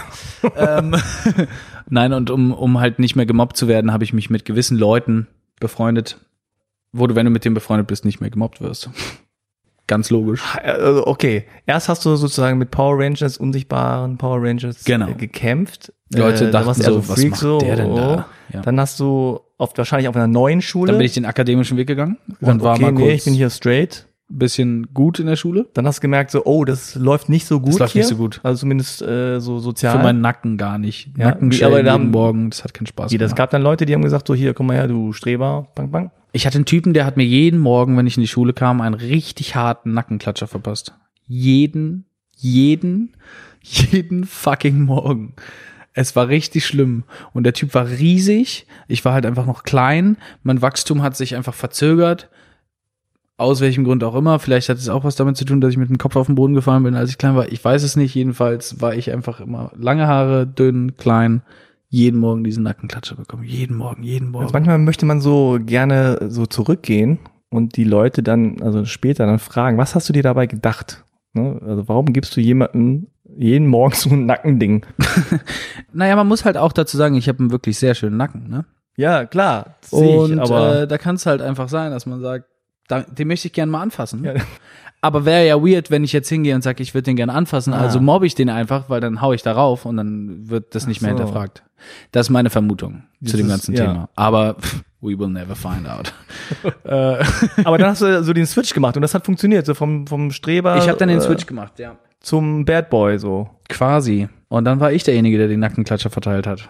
Okay. Ja, ich weiß, das ist überhaupt nicht cool. Ich bin auch überhaupt nicht stolz drauf. Aber diese Phase ist Teil meines Lebens und gehört mit dazu. Aber was waren das für Leute? Also wo bist du da hingegangen? Bist So blöd das klingt, ich habe mich einfach mit meinen Landsleuten so ein bisschen angefreundet. Ich habe davor nie raushängen lassen, dass ich quasi auch Araber bin. Und man hat es mir auch nicht angesehen und man hat es auch nicht erwartet. Und irgendwann habe ich aber gemerkt, hey, ich bin Araber und das ist ein Teil von mir und es gehört zu meiner Kultur. Ich habe keinen Bock, mich hier weiter mobben zu lassen. Ich habe Kampfsport schon immer gemacht, aber es ist was ganz anderes, Kampfsport zu machen und sich dann wirklich zu verteidigen, weil es halt einfach macht es komisch, sich zu überwinden. Und das kam dann aber. Und dann habe ich mich halt mit meinen Jungs da befreundet und äh, dann wurde ich auch nicht mehr so oft fertig gemacht. Aber es hat eine Medaille hat immer zwei Seiten so und das färbt dann natürlich ab und man fängt an so zu werden wie diese Leute. Es waren jetzt nicht nur Araber, ne? es waren natürlich auch andere Leute dabei, waren Russen dabei, Polen, alles Mögliche. Aber ähm, ja, und das hat dann ein bisschen abgefärbt und dann wurde ich selber so ein bisschen zu so einem Arschloch einfach. Und ähm, die Rolle habe ich auch sehr lange übernommen, bis ich gemerkt habe, irgendwie, also schon immer habe ich gemerkt, ich passe da gar nicht rein. Das macht, Mhm. ich gehöre da nicht zu. Ja, ich, ich möchte das machen, ich möchte Film machen, ich möchte dahin. Aber es war für in dem Moment für mich einfach das Logischste. Und ähm, dann habe ich irgendwann gemerkt, okay, es macht hier alles keinen Sinn mehr. Meine Mom hat mir dann irgendwann ein Ultimatum gestellt und hat gesagt, pass auf, ich unterschreibe den nächsten Filmvertrag nicht, wenn du dich nicht zusammenreißt. Und ja, dann habe ich mich zusammengerissen. Wie weit ging das? Also auch so kriminelle Dinge gemacht? Ich habe auf jeden Fall eine Vergangenheit, die jetzt vielleicht nicht komplett aus legalen Sachen besteht, definitiv nicht. Nein. Okay. Aber ich habe keine Tankstellen überfallen oder Bankraub gemacht und keiner weiß davon. Aber Ja. wäre cool, wenn davon keiner wüsste. Irgendwann Äh, rauskäme. nein, ganz so schlimm ist es nicht. Ich habe mich einfach wahnsinnig oft gekloppt früher. Ich war ein richtiger Klopper. Wir haben uns andauernd geschlagen. Das war einfach so Tagesordnung, dass man sich schlägt. Ja. Aus, wegen den bescheuertsten Gründen. So. Ja. Ich war immer fair trotzdem. Ich habe sehr oft Leute beschützt, die dann irgendwie fertig gemacht wurden und sich nicht verteidigen konnten, weil ich mich da selbst dann drin gesehen habe, weil ich selbst mal da war. Aber wir haben uns einfach von morgens bis abends einfach auf, aufs Maul gehauen. auch, auch ganz geiler Lifestyle eigentlich. Ey, war mega cool. Richtig dumm war das. Vor allem, weil es halt einfach so viel Stress in meinem Leben natürlich, ne? Natürlich gab es dann hier und dort auch mal Sachen, wo es dann, wo es dann einfach, ähm, wie nennt man das denn? Ich weiß gar nicht mehr, wie das hieß. Das war quasi nicht gerichtlich, sondern es wird dann irgendwie so, eine, es gibt dann so eine Jugenddingsbums, wo man sich dann zusammen in den Raum setzt und darüber spricht und dann wird sowas geklärt und dann kriegst du deine Sozialstunden und dann musst du die da abarbeiten und so. Ähm, haben wir alles durch. Und das war so in der Pubertätsphase so. Voll, 14, volle 15, Kanne 16, Pubertät. so das war so von 15 bis Hm. 18, 15 bis 17. Also da geht's ja dann auch immer viel um, um Männlichkeit, ne? was bedeutet so Ja. männlich sein, ne? hart sein, cool sein.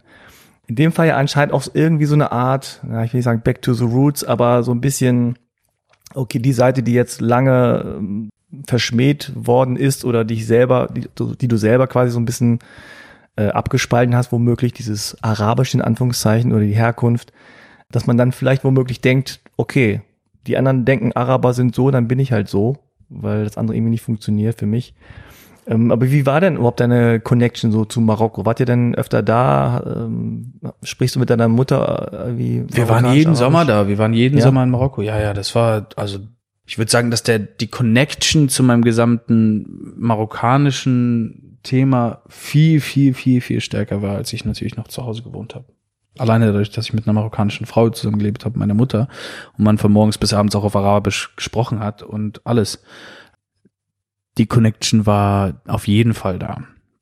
Und es ist auch, es ist am Ende des Tages, also da kann man sich jetzt drüber streiten, aber es ist auch eine Mentalitätssache. So, es ist einfach so, also wir haben einfach andere Mentalitäten. So, und da gibt's einfach bestimmte Sachen, die machst du nicht. Zum Beispiel? Da reagiert ein Araber einfach anders Ja. als ein Deutscher. Ist einfach so. So Mhm. können wir uns jetzt, das sind so viele verschiedene Sachen. Alleine wie dieses Thema, was du sagst, wenn du zu einer arabischen Familie nach Hause kommst, dann wird dir Essen auf den Tisch gelegt und du musst essen, du hast gar keine andere Wahl. Bei meiner Ex-Ex-Freundin, komplett deutsch, da wurde ich so zusammengeschrien und meine Freundin, weil ich die letzte Milchschnitte aus dem Kühlschrank gegessen habe. Ich wusste aber, also mir hat das nur meine Freundin gegeben und das war aber die Milchschnitte von der kleinen Schwester. Und dann stehst du dort und wirst so angemeckert, weil du die letzte Mische, wo ich konnte damit überhaupt nicht junge, ich wusste gar nicht, es war mir so unangenehm. Ja. Aber ich denke, sowas würde bei uns zu Hause niemals passieren. Der Gast kriegt alles, scheißegal, ob das das letzte Stück oder was Ja, auch ja. immer ist. Würde ich jetzt auch nicht über den Haufen scheren und sagen, das ist überall so, aber wir sind auch irgendwie teilweise, da ist sehr viel Temperament mit im Spiel. Ja, da geht es oft auch gar nicht mehr darum, da geht es viel um Respekt und viel um Achtung und das hat, das sind ganz andere Themen. Ja. Äh, familieninterne Themen oder, oder Streits, die sind, die werden auch anders gehandelt als, als einfach in anderen Kulturen. Lauter. Lauter, ja, man redet einfach grundsätzlich lauter, man Mhm. ist einfach, man ist einfach grundsätzlich temperamentvoller in allem. Ja. Wie oft die Sch- Leute denken, man schreit und du sagst, nein, nein, ich habe nur gerade eine geile Idee, hör mir doch einfach kurz zu. Also in meiner Generation, ich weiß nicht, wie es das bei dir war, gab es tatsächlich auch noch dieses, dass man, wenn man zu deutschen Freunden mittags nach Hause ging, was schon so ein bisschen so ein No-Go war, war zwischen 13, 15 Uhr und so, darf man alles nicht, dann hieß es so, ja, wir essen gerade, keine Ahnung, Stefan kommt gleich. Weißt du, also das, das war nicht so, das ist auch so bei koreanischen und bei anderen, Fam- also Ja, komm mit du guckst rein, so von wegen so, hä? Aber das ist so, wir essen, willst du auch, hast du Ja, Hunger, ja, klar. setz dich dran. Und ich glaube, mittlerweile ist das in Deutschland auch eher so aber das Aber- schon. als ich groß geworden bin, war das noch so, dann musste man teilweise so im Flur warten und die haben zu Ende gegessen. Und du sitzt dann da alleine und denkst so, ja. Irgendwie ein bisschen traurig. hier. keinen Hunger. Nö, alles gut. riecht auch gar nicht gut. Oh. Hm, Klöße. Ja. Das haben wir zu Hause nicht. Also das, das kenne ich, das kenne ich noch. Und das ist eigentlich, äh, ja, eigentlich weird. Und ich bin froh, dass es das da eigentlich nicht mehr gibt, glaube ich. Oder sehr wenig. Hoffentlich. Was sind denn so deine ersten Erinnerungen an die Sommer in Marokko? Einkaufen gehen mit Oma. Jeden Morgen. Also so Lebensmittel. Ja. Hm. Durch den Markt laufen. Ähm, Andere Gerüche. andere Gerüche. Ich hab's gehasst, dahin zu gehen. Nee, wirklich, das macht gar keinen Spaß. Also mir- klang jetzt gerade so voll melancholisch. Ach, es war so schön mit meiner Oma. Nein, es war, Markt, es war aber- schön, aber ich als Kind habe es total gehasst, Ja. weil ich hatte einen total, ich habe so einen richtigen ähm, Fimmel gehabt mit so Dreck und so. Ah. Und du hast auf Suera ist der Boden ist sehr dreckig, weil es einfach das Fischmarkt, Fleischmarkt, das schmeißt alles rum, das ist Wasser, kippst du kurz, weißt du? Ja. Und ich hatte natürlich, weil Sommer ist und so, immer nur diese Flipflops an. Das heißt, du hast da, ich bin immer wie so ein, du hast irgendwie richtig gesehen, da ist so der Deutsche jetzt hier in Marokko angekommen, der kleine Junge, und der will da bloß nicht die Füße dreckig machen. Ähm, aber es war natürlich so das ganze Thema, ne? Und gerade weil man noch, war ja jung. Du hattest noch diesen Welpenschutz. Ich war das erste Kind in der Familie. Also meine Mutter war die erste, die quasi ein, ein Kind äh, in die Familie gebracht hat. Und ich war noch alleine quasi, bis dann irgendwann meine Cousine kam. Es war einfach schön. Ja, der Onkel mit dem Onkel immer rausgehen, irgendwie äh, mal was essen gehen, an den Strand gehen. Die Stadt hat sich auch total verändert. Also gerade da, wo, wo wo die Familie damals gewohnt hat. Ne? Damals haben ja alle noch zu Hause gewohnt, außer meine Mutter. Meine Mutter hatte insgesamt eins, zwei, drei, vier Geschwister. Alleine mein Onkel war ja damals selbst noch ein Teenager. Mhm. Der war, glaube ich, was weiß ich, 16, 17 oder so. Okay. Wo ich noch so klein war. Nee, es war, es war schon eine schöne Zeit, aber die Stadt hat sich total verändert. Da ist alles jetzt, da ist jetzt eine Tram hingebaut worden und die Häuser und alles. Das sieht komplett anders aus als damals. Wann warst du zuletzt da? Äh, vorletzte Weihnachten, glaube ich. Weihnachten 2018 waren das. Mhm. Und äh, was für ein Gefühl hast du da, wenn du da ankommst? Ist das so ein Aufatmen? Ist das so ein, ah, hier gehöre ich hin? Oder ist das wie ein Urlaubsland? Also, es ist so schwer, das zu beschreiben, weil mhm sich so viel getan hat seitdem. Hm. Es ist total schön, dahin zu gehen und die Familie wiederzusehen. Aber ich muss, also ich muss erstmal für mich wieder lernen, was es heißt, überhaupt wegzufahren und Urlaub zu machen. Ah, okay. Kann ich gar nicht. Weil ich fahre irgendwo hin und denke die ganze Zeit an Arbeit. Hm. Denke die ganze Zeit, na, ich muss das und das und das noch machen. Hm. Und eigentlich müsste ich jetzt mal, eigentlich müsste ich jetzt mal zurück, damit ich das auch mal weitermachen kann. Ah, okay. Ja, und zu Hause, also hat man denn, wenn man jetzt zu dir nach Hause kam, so als Grundschüler oder so, äh, hätte man da sofort gemerkt, dass deine Mutter aus Marokko kommt? Also hing da irgendwas Nein, an der Wand überhaupt oder gar nicht. Ah, okay. Nee, überhaupt nicht. Überhaupt nicht. Also so, so krass dann auch nicht. Also klar, du hättest dann hier und dort hättest du schon mal äh, den Gebetsteppich gesehen, aber wir waren jetzt nicht dieser typisch orientalisch eingerichtete Haushalt, nein. Hm. Hm. Aber deine Mutter hat schon äh, auch gebetet anscheinend dann. Ja, ich ja, auch. Ihr auch. Ja. Fünfmal am Tag gebetet, gefastet, alles. Wie so eine arabische Familie das halt so macht. Und wie lange hast du das gemacht? Oder machst du das immer noch? Lange, bis ich ausgezogen bin eigentlich. Hm. Und ja. Äh, also wenn ich jetzt so überlege, dann kam diese Phase, äh, dass du sozusagen bis in der Schule gut warst, dann aber wieder auch immer nicht so gut warst da stelle ich mir vor, das ist ja meistens diese Zeit, Pubertät, ne? Und dann hast du Sport gemacht, auch so Kampfsport und so und auch so coole Sportarten. Dann äh, ist zu Hause irgendwie beten und, und Mama, die ja, obwohl sie anscheinend ja nicht konservativ war, ne, äh, aber trotzdem halt irgendwie Mama ist, ne? Dann auf der anderen Seite so ein bisschen dieses Bad Boy-Ding und irgendwelche Jungs auf der Straße, dann dieses arabische, deutsche, also diese ganze, diese ganze Gemengelage, äh, die dann so zusammenkommt. Und also wenn du dich an diese Zeit erinnerst, weißt du, was dich da irgendwie geleitet hat oder wie, weißt du, wie du da rausgekommen bist aus diesem ganzen Wust? Weil das alles nicht ich war. Das war halt am Ende des Tages auch nur der Wust, in dem ich mhm. drin gesteckt habe. Ich hatte schon immer das vor, was ich jetzt mache. Und schon immer das vor, was ich noch machen werde. Also du hattest immer so ein Ziel vor Augen. Immer, ja, ich will Schauspieler voll. werden. Ich will Schauspieler, Musiker, Star, der ganze Kram war die ganze Zeit in meinem Kopf, ah, okay. nie was anderes. Deswegen war es für mich immer ein, ich mache das jetzt hier kurz, aber irgendwann bin ich hier eh weg. Ah, okay. Mm. Auch so diese ganzen Sportarten, waren das auch immer so Sportarten, wo du sagtest, das kann ich mal gebrauchen? Oder war das auch manchmal nur einfach nur Fun? Nee, es war immer irgendein Hintergedanke dabei. Also es war immer ah, dieses, okay. ich brauch's für einen Film. Immer. Ah. Naja, weil ich einfach, und ich merke das ja jetzt auch, ne? Also es gibt einfach ganz viele Filme, wo ich einfach da wird der Stuntman dann einfach nicht gebraucht, weil ich es einfach selber mache oder teilweise besser mache mhm. als die Leute. Und das ist halt einfach für mich, war das immer dieses Ultimatum, weil ich immer dachte, es gibt in Deutschland niemanden, der das gut kann. Es gibt niemanden, der, der sowohl Kampfsport als auch Parkour, aber halt auch trotzdem Schauspielen kann. So.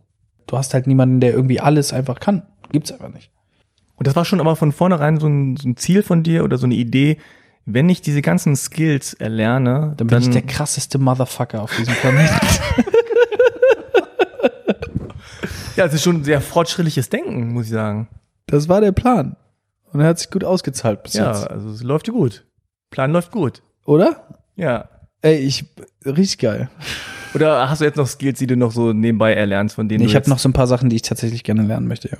Darf man die schon wissen? Willst du die verraten? Oder? Ich möchte noch ein paar Sprachen lernen. Ah, Ich möchte gerne noch Spanisch lernen tatsächlich. Mhm. Einfach weil ich das total sehe, dass ich in diesen Raum auch reinpasse. ja, stimmt. Und ich es total spannend finde, also nicht nur Hollywood und solche Sachen zu drehen, sondern ich finde es auch total spannend, mal einfach bei einem spanischen Film mitzudrehen. Nicht nur Hollywood so, sondern Nicht nur. dieses alte Hollywood Dieses, ständig, das nervt doch dieses langsam. langweilige immer, weißt du, Hollywood. So, immer Hollywood, Hollywood. Man muss auch mal irgendwie andere Märkte. Nee, weil ganz viele träumen ja von Hollywood und ich finde es Ja. total spannend zu sagen, nee, ich will auch mal bei einem französischen Film mitmachen oder Mhm. bei einem spanischen oder bei einem italienischen. Deswegen sind Sprachen Thema, mit dem ich mich noch sehr, Okay. sehr auseinandersetzen möchte. Und dann gibt's alle möglichen Sachen, die mir irgendwie so auf einmal einfallen, wo ich denke, da habe ich eigentlich gerade total Bock drauf. Geige zum Beispiel. Ich möchte voll gern Geige, ich möchte voll gern Saxophon lernen, ich möchte voll gerne, was hatte ich noch? Skateboard. Ich möchte richtig gerne Skateboard fahren noch machen. Ah, okay. Da brauchst du aber einfach die Zeit, die habe ich leider nicht. Aber wird alles noch passieren. Ah, Das wird alles safe noch passieren. wow. Ja, du bist ja noch jung, hast ja noch Eben, einige ich habe ja noch Zeit. ein paar Jahre. Aber du spielst ja auch schon Instrumente, oder? Ja. Zum Beispiel? Ach so, ja, Entschuldigung, ich dachte Klavier, ja. Schlagzeug und Aha. Gitarre. Okay, also, Also jetzt nicht so viel. nee, Nee. nee. Also, äh, ich bin ja echt fasziniert, wie deine Mutter das geschafft hat, äh, dass du irgendwie so gefühlt 17 Sporte angemacht hast, äh, drei Instrumente gelernt hast, dass du anscheinend auch singen kannst. Wie kam das überhaupt? You know, I just. Genau. Eines Morgens wachte ich auf Man gab mir ein Mikrofon und ich fing an. Äh, und ich trällerte wie eine. kann ich dir auch nicht sagen, wie das. Es kam einfach, ne? Ich saß im Bade. Ich, ich hatte auf einmal mit elf oder zwölf, ich glaube tatsächlich, damals war das so High School Musical, was wir da geguckt haben. Und dann war es auf einmal so dieses Tanzen und Singen und ich fand das super cool. Also auch wieder in der Verbindung mit Film, ne? Aber das waren so die ersten Sachen, wo ich angefangen habe, einfach zu singen für mich selbst. Angefangen habe, Sachen zu covern, angefangen habe, Klavier zu spielen, angefangen habe, Gitarre zu spielen, angefangen, noch mehr Songs zu covern hey, oh, es gibt jetzt eine Schulband, cool, dann muss ich da unbedingt rein. Ähm, es gab einen Chor, ein extra Fach quasi, einen Musikschwerpunkt, okay, dann muss ich da auch rein. Und ehe ich mich versah, fing ich an, äh, Musik zu machen und gerne zu machen und gut zu machen und das hat mir Spaß gemacht. Ich meine, bei all den Aktivitäten bist du ja wahrscheinlich so ein Typ gewesen, der zwar vielleicht Freunde hatte, aber du warst immer so wahrscheinlich dann entweder Freunde, die das gemacht haben, was du gemacht hast, oder man hat dich immer nur so, hi, ja, ich muss weiter, ciao, oder? So stehe ich mir vor jetzt. Früher meinst du jetzt? Ja, ja. Na, das Absurde war, dass ich einfach Freunde um mich rum hatte, die nichts mit dem zu tun hatten, was ich machen wollte. Ich hatte nur Idioten um mich rum. Wirklich. Es ist, also, keiner in meinem Umfeld hat auch ein Instrument gespielt oder Ja. gerne gesungen oder Ja. getanzt oder wollte Schauspieler werden. Keiner. Ich habe einfach in einem Paralleluniversum gelebt. Ich bin zur Schule gegangen, habe da einen auf äh, äh, Emilio Sacraia gemacht, der hier einen auf Gangster macht und dann bin ich nach Hause und das erste, was ich gemacht habe, ist, ich saß zwei Stunden am Klavier und habe irgendwelche Lieder von Alicia Keys gecovert. Also ja, Okay. Ja, aber du, also du konntest es ja anscheinend, also authentisch dann. Man könnte sagen, du hast schon geschauspielert im echten ich Leben. habe quasi mein Leben lang schon geschauspielert. Ja. Ich habe nie etwas anderes gemacht. Nee, aber ich meine jetzt, äh, man kann ja schon sagen, dass diese verschiedenen Welten, in denen du warst, ne, ob das jetzt meinetwegen äh, Sommer in Marokko ist, ja, wo du auf Arabisch da mit deiner Oma auf den Markt gehst, ähm, oder du gehst mit den Jungs irgendwie auf die Straße und verklopst irgendwie oder so, oder du bist irgendwie zu Hause bei deiner Mutter und hast da ein anderes ähm, Verhältnis. Also das sind, das sind ja schon so viele verschiedene Welten und viele verschiedene so Mikrokosmen dass das, glaube ich, schon hilft, wenn man dann ne, eine Rolle spielen will, dann schon weiß, wie die Leute auf der Straße reden und dann du bist so bei vier Blocks zum Beispiel Oh ja, gewesen. definitiv. definitiv. Und dann musst du nicht irgendwie so recherchieren und sagen, warte mal, ich sag jetzt Alter an der Stelle oder Mann an der Stelle, sondern es kommt authentisch aus dir raus. Nee, das auf jeden Fall, ja. Ja, also das ist schon ein Vorteil, würde ich schon sagen. Nee, das auf jeden Fall. Auf jeden Fall. Aber du hattest schon immer den Fokus eher Schauspieler oder eher Singen oder war das einfach so, ich will alles zusammen immer? Naja, sagen wir es mal so. Schauspielerei ist was, was ich schon immer machen wollte und wo ich schon immer hin wollte. Musik ist was, was ich einfach die ganze Zeit gemacht habe. Mhm. So, und das ist halt der große Unterschied. Ne? Während ich halt einfach gerne Filme drehen wollte, du musst aber warten, bis ein Filmangebot kommt, habe ich halt stundenlang zu Hause gesessen, Klavier gespielt und Gitarre gespielt und gesungen. Das heißt, ich habe die ganze Zeit musiziert und mich tatsächlich mit der Musik beschäftigt. Mhm. Und Schauspielerei war für mich so der Berufswunsch. Dass ich jetzt Musik zu meinem Beruf mache, das kam erst später, der Gedanke, dass ich das auch machen kann. Mhm. Und dann dachte ich, stimmt. Warum mache ich das nicht? Ah. Und dann habe ich halt einfach, da habe ich schon ein paar Jahre gedreht, gedacht, warum schreibe ich nicht meine eigenen Songs? Und so fing das dann an mit der Musik. Und wann kam so der erste schauspielerische Durchbruch? Also an dem Punkt, wo du gesagt hast, okay, ich habe jetzt hier so einen Fuß in der Tür. War das Bibi und Tina oder war das schon davor? Definitiv auch. Aber ich glaube, den richtig, also so richtig den Fuß in der Tür hatte ich erst nach vier Blocks, würde ich jetzt persönlich sagen. Ah, okay. Weil man danach einfach nochmal ernster genommen wurde als bei Mhm. Bibi und Tina. Und auch wenn man sich die Bibi und Tina Leute anschaut oder generell so gerade so Kinder-Franchise-Filme, dann ist es ja meistens so, dass die Leute nicht großartig lange weitermachen Ja. oder noch irgendwo anders weitermachen. Deswegen war es für mich mit vier Blogs einfach fantastisch, weil man gesagt hat, okay, noch kontroverser geht's gar nicht, als jetzt von Bibi und Tina zum Isam, der Drogen dealt Ja. im Görlitzer Park. Und war für mich auch das erste Mal, ich meine, klar, bei Bibi und Tina gab es das auch schon, dass ich Kompliment bekommen habe, aber das erste Mal, dass mich Leute angesprochen haben, wo es mir wirklich was bedeutet hat auch und wo ich wusste, okay, das Kompliment ist gerade hundertprozentig ernst gemeint und es geht nur um die schauspielerische Leistung und nicht darum, dass ich jetzt einfach nur cool bin oder gut aussehe oder was weiß ich, sondern wirklich um das, was ich gespielt habe. Und ab da fing es an, Spaß zu machen, weil du auf einmal anfangen konntest, dir aus, also auszusuchen noch nicht, was du spielst, aber zumindest zu gucken, dass du einfach nochmal andere Sachen angeboten bekommst, weil du gerade eine andere Seite gezeigt hast. Wie war denn das so? Ich meine, bei vier Blogs, da sind ja auch so harte Typen dabei und so. Und dann, wenn ihr hören, da ist der Typ von Bibi und Tina oder so, keine Ahnung, ne? Also wurdest du da akzeptiert, respektiert? Ist das da, oder musstest du erstmal das irgendwie so ein bisschen, muss erstmal das ein bisschen warm werden oder die Leute Ich habe das grundsätzlich immer gehabt bei Filmen, dass ich mich die ersten zwei, drei Drehtage einfach beweisen musste. Okay. Weil ich bis dahin einfach nur der Schönling war, der jetzt genommen wurde, weil er viele Follower hatte. Mhm. Dagegen musste ich hart kämpfen. Echt, Aber es war ja? geil, weil es war immer nach dem zweiten Drehtag war auf jeden Fall klar, nein, ich bin, ich bin guter Schauspieler. Ich bin nicht einfach nur der Hm. Typ von Bibi und Tina oder der Typ mit den Followern. Ähm, das heißt, man, man holt sich den Respekt durch die Arbeit, die man abliefert. Und dafür bin ich am Ende des Tages auch da. Ich bin nicht am Set, um äh, Follower zu bekommen. Ich bin nicht am Set, um mein Geld zu verdienen. Ich bin am Set, um meinen fucking Job gut zu machen. Das ist meine Intention und nichts anderes. Klar, brauche ich auch mal, muss meine Miete bezahlen und, und so weiter und so fort. Aber das ist nicht die Hauptintention, warum ich da bin. Hm. Und das merkst du dann auch einfach. Und dann holst du dir den Respekt halt über die Arbeit, die du ablieferst. Sich Respekt über den Namen zu holen oder was was ich, finde ich persönlich ein bisschen langweilig. Hm. So. Ich finde es viel geiler hinzukommen und Leute zu überraschen. Und bei vier Blogs ist es ja tatsächlich so, dass sehr viele oder wenn nicht sogar alle irgendwie einen Migrationshintergrund haben. Ne? Also ähm, was ja auch bei Filmproduktionen nicht immer der Fall ist, dass es einfach so, dass die halben Kartoffeln in der Mehrheit sind. Hast du das bewusst wahrgenommen? War das bewusst für dich irgendwie spürbar, dass das ein anderer Vibe ist oder ist das einfach jetzt sehr abhängig immer vom Film? Also zum Beispiel jetzt die Marie Morum, die hat ja erzählt, das ist natürlich immer so ein sehr spezieller Fall. Die war bei Black Panther und alle haben es gespürt, ey, wir sind alle schwarz hier. Das gibt's nicht, das gab's nie so richtig. Das ist was Besonderes. Vier Blocks hat ja auch einen sehr großen Erfolg gehabt und ich weiß nicht, ob das so den Leuten am Set bewusst war, dass das so ein großer Erfolg sein würde. Aber ich könnte mir vorstellen, dass trotzdem vielleicht irgendwie so, dass man irgendwie merkt, so, okay, das ist hier so eine Welt und auch die Leute, die hier sind, du hast ja schon ein bisschen Erfahrung gehabt, das ist anders ähm, als, als die anderen äh, Produktionen. Oder vielleicht ist es aber auch nicht so, weiß ich nicht. Das ist so ein schwieriges Thema, weil ich für mich persönlich nie so krass, ich weiß nicht, ob ich sagen würde, ich habe mich damit nicht auseinandergesetzt oder ob ich sagen würde, mir fällt das nicht auf, weil ich, wenn ich in einen Raum komme, nicht darüber nachdenke, wer woher kommt. Mhm. Deswegen habe ich das in meinem Leben nie so krass wahrgenommen, dass jetzt zum Beispiel, dass ich in ein Büro komme und denke, warum ist hier eigentlich jetzt niemand, Mhm. warum hat hier niemand einen Migrationshintergrund oder was? Mir fällt sowas nicht auf, weil ich einfach Ich habe diesen Gedanken in meinem Kopf nicht, dass ich irgendwo reinkomme und mich frage, wo Leute herkommen. Das existiert bei mir einfach nicht. Mir ist es scheißegal, wo irgendwer herkommt.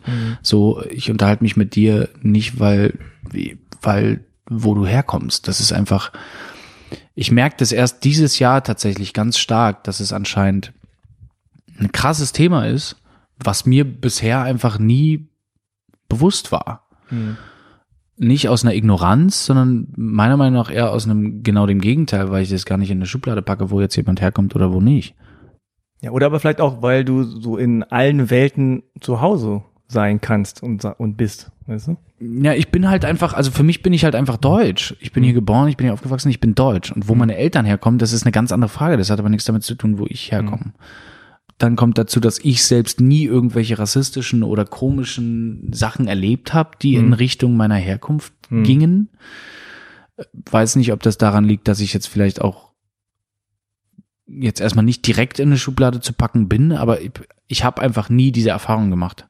Negativ. Selbst nicht als so in dieser Bad Boy Phase, als dann vielleicht Leute gesagt haben, ey, hier, ihr Araber oder ihr Ausländer oder so in diese Richtung. Nö, habe ich ja nur mit Ausländern abgehangen. Also das ist keiner, das ist dem anderen Ausländer gesagt, du bist ein dober Ausländer. Ich habe das nie so richtig zu spüren bekommen und habe mich nie so richtig damit auseinandergesetzt. Und wenn ich jetzt ans Set komme, dann, so blöd das klingt, dann fällt mir das jetzt gar nicht auf, Hm. ob jetzt irgendwer da ist, der einen Migrationshintergrund hat oder nicht. Das wird jetzt wahrscheinlich in Zukunft ein bisschen anders sein, Ah, okay. weil man jetzt diesem Thema gegenüber sensibilisiert, sensibili, Visiert? sensibilisiert wurde.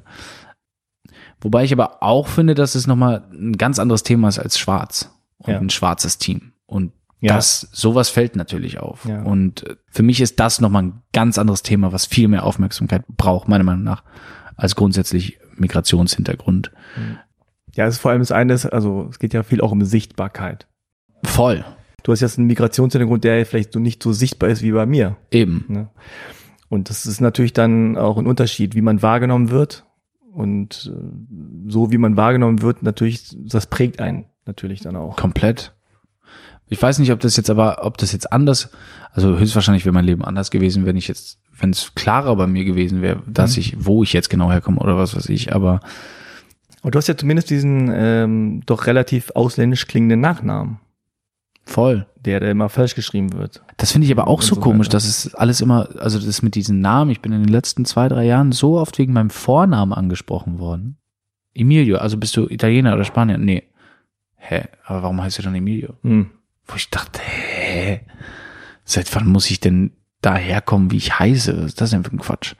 Kann doch auch Achim heißen. Ja, frag mich mal mit Frank. Also, Ja, aber, es es, war- äh, oder? aber interessanterweise war es bei mir ähnlich. Die ersten, äh, sagen wir mal, 18, 19 Jahre hatte ich damit nie Probleme eigentlich. Die Ja. haben mich nie gefragt oder selten gefragt, so, hey Frank, wieso passt nicht und so. Aber als ich dann studieren war in Göttingen, da fing das dann plötzlich an. Also wirklich so die ersten studierenden Tage dann so, dachte ich, was ist denn hier los? Weil in Hannover ist re- äh, sehr häufig sozusagen, Ja. auch Asiaten hier heißen Paul und Peter und keine Ja. Ahnung. Aber in Göttingen anscheinend dann nicht so. Und ja, und seitdem begleitet mich das dann schon noch mehr. Ja. Aber so die ersten Jahre eigentlich kann ich mich da kaum dran erinnern. Bei dir vielleicht ähnlich, dass man irgendwie jetzt plötzlich dann so denkt. Jetzt erst, hä? ja, ja, es kommt jetzt erst. das ist ganz aber. komisch. Es kommt jetzt erst. Vielleicht aber auch, weil du in einem Umfeld dann öfter mal bist, was jetzt tatsächlich nicht so gewöhnt ist an, an, an, an halbe Kartoffeln oder Menschen, die Emilio heißen und woanders herkommen, als sie denken. Na, oder weil es jetzt einfach mehr Thema ist oder, Oder mehr so. offen darüber gesprochen wird. Ja. Und es früher halt eben einfach nicht wurde. Hm. Aber dieser Nachname, also der hat ja sozusagen keine Nachteile verschafft oder beziehungsweise du hast ihn ja dann auch irgendwann abgelegt, ne? Also jetzt so als Künstlernamen. Na, ich habe halt irgendwann war es mir ein bisschen zu nervig, andauernd meinen Namen zu buchstabieren und zu erklären, wie man den aussprechen muss. Und dann habe ich halt gesagt, so, jetzt ist Schluss. Ja. Ich buchstabiere diesen Namen. Ich bin ja, also ich habe in meinem Leben bestimmt meinen Nachnamen öfter buchstabiert als äh, alles andere zusammen Ja. addiert. Und die Leute schreiben es trotzdem falsch. Und sie schreiben es dann immer noch falsch. Und dann war ich so, ey, komm, lass das mal, lass das mal ändern. Und dann habe ich, ich weiß gar nicht, wie lange das her ist, schon eine Weile her, ne? Ich glaube, Bibi und Tina hast du noch gedreht unter dem alten, also de, de, mit deinem ja, Nachnamen. eben genau das glaube ich nämlich nicht. Ich glaube, der letzte Bibi und Tina so. auf jeden Fall schon Sakraya und ich glaube, der Ja. dritte Teil auch schon. Sakraya ist ja aber nicht dein zweiter Vorname. Sakraya ist mein zweiter Vorname, genau. ja. Jetzt bist du aber als Sänger nur Emilio. Als Sänger bin ich nur Emilio. Und dann hast du aber noch so eine Merch oder Genau, Design. da bin ich Sakraya. Das ist eine Sakraya. Alles ist super easy. Er ist so easy. Und dein Bruder heißt da ganz anders, oder? Der ist Ilias Raoul Mutawakil. Genau, der hat noch den Nachnamen behalten. Aber der wird sich jetzt wahrscheinlich auch Elias Raoul nennen, weil selbes Also, Thema. Ja, macht auch schon Sinn, ne? Das ist einfach, äh, gerade in so einem, in so einem Business, wo es darum geht, dass man auch nicht nur auffällt, sondern dass die Leute einem auch den Namen wissen. Und im Grunde ist es ja so, wenn sie den Namen nicht aussprechen können, sagen sie am Ende doch nur hier Emilio von Bibi und Tina. Weißt du, sagen nicht, also so. Ja, und was ich halt auch mittlerweile immer mehr merke, und das ist echt toll, äh, dass Leute nicht wissen, nicht auf dem Schirm haben, dass es nicht mein Nachname ist. Ja, ja. Und das ist super, weil es schafft eine gewisse Privatsphäre. stimmt. Also wäre super, wenn du das alles wieder rausschneidest. Jeder so, mein Nachname ist Piep.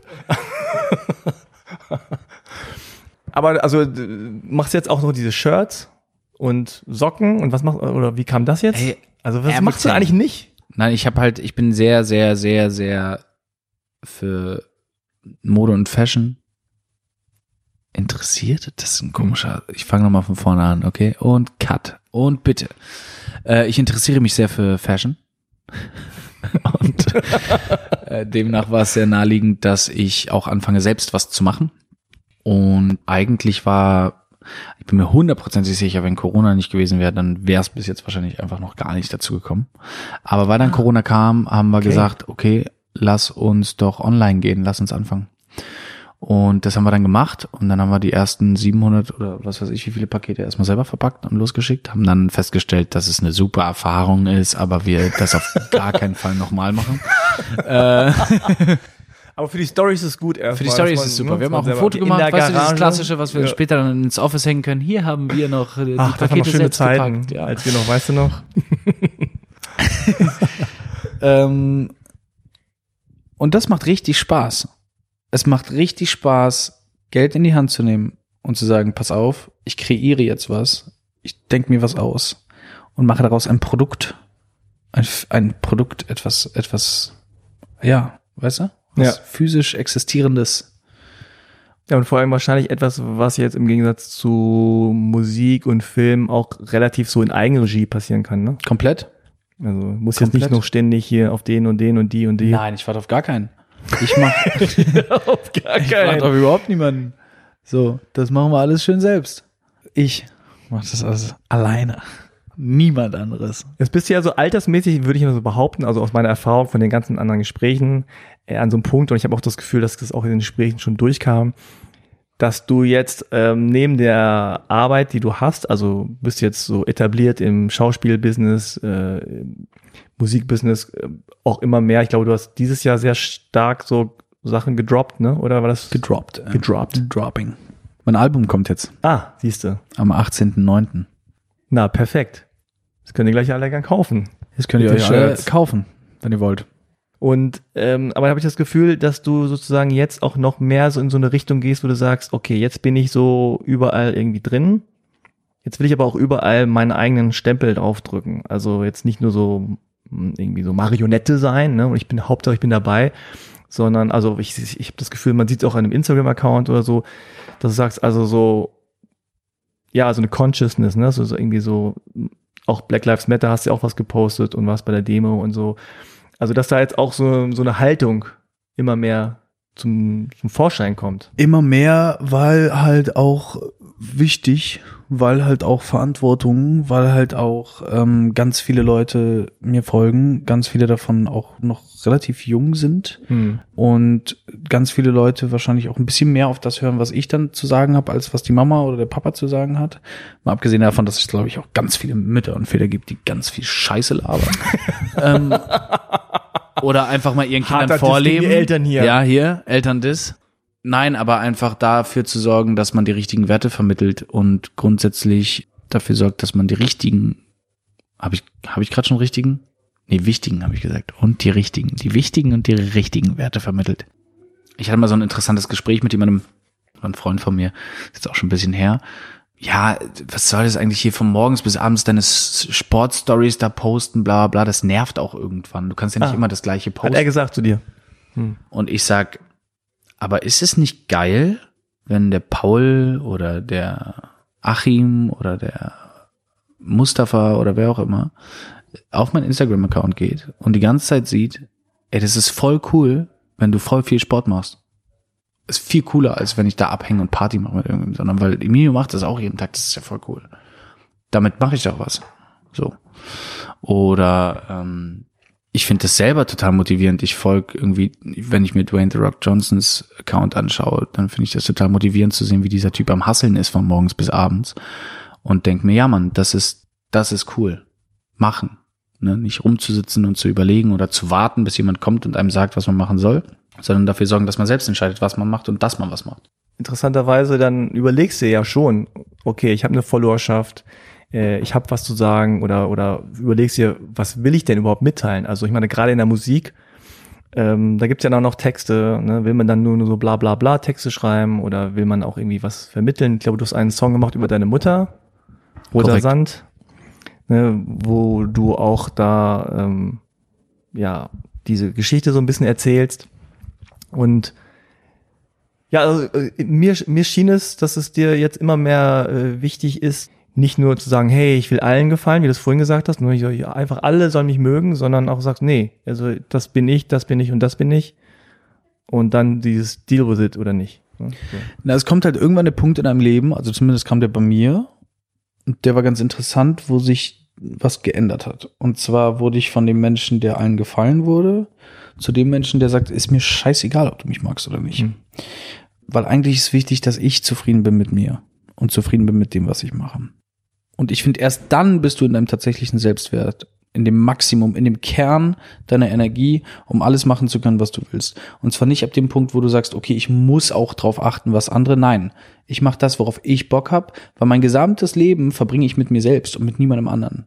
So. Und ich fange jetzt nicht an, Sachen zu machen, nur damit andere Leute, damit ich anderen Leuten gefalle. Ich muss am Ende des Tages mit allem, was ich mache, zufrieden sein. Und jede Zeit, die ich in irgendwas reinstecke, bekomme ich auch nicht zurück.